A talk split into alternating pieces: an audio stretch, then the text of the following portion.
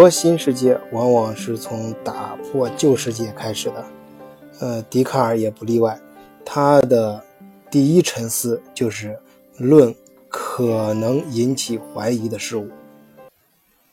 他首先对意识的对象展开了普遍的怀疑，但不是为了怀疑而怀疑。抛开对现实事情的判断，置身事外，仅仅讨论这伦理层面的问题，这个绝对不是笛卡尔的主张。笛卡尔所说的普遍怀疑，是指的有利于让思想摆脱偏见，使心灵远离偶然的感觉，发现真理之所在。这种怀疑要往往从经验开始。他首先举了一个例子，就是关于梦的论证。就是当我们假定眼前的感觉是真实可靠的，可是，在梦境中，我们的感觉也是跟清醒的时候一样的真实，以至于让我们无法凭借可靠的迹象分别出现实和梦境的区别。我相信这个时候，很多朋友都会联想到《盗墓空间》这部电影。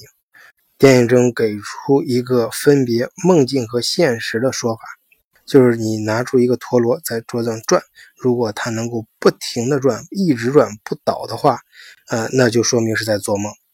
不过，我觉得这个桥段纯粹是文学杜撰出来的，因为实际上这是一个悖论。首先，嗯，不知道。呃，谁会经历过这样的事儿？就是，嗯，我不知道，嗯，听众朋友们有没有试过？谁能够在梦里想起来，弄出来个陀螺，然后转一转，试一试？反正我是，呃，经我是白天也有时候暗示自己，晚上梦梦见自己有一个陀螺，然后拿出来试一下。但我真的是没有做过这样的梦，或者做这梦的时候我也记不得了。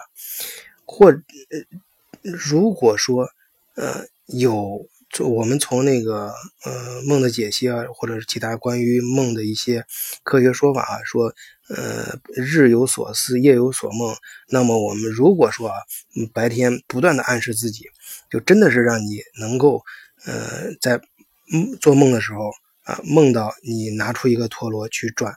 可是你到梦里的时候，你要知道，你这个梦都是在你的大脑里面产生的。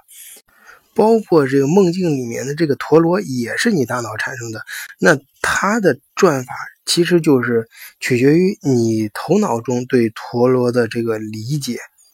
所以你在梦里面那个陀螺不管怎么转，啊，或者说它转的有多邪乎，那都源自于你的大脑。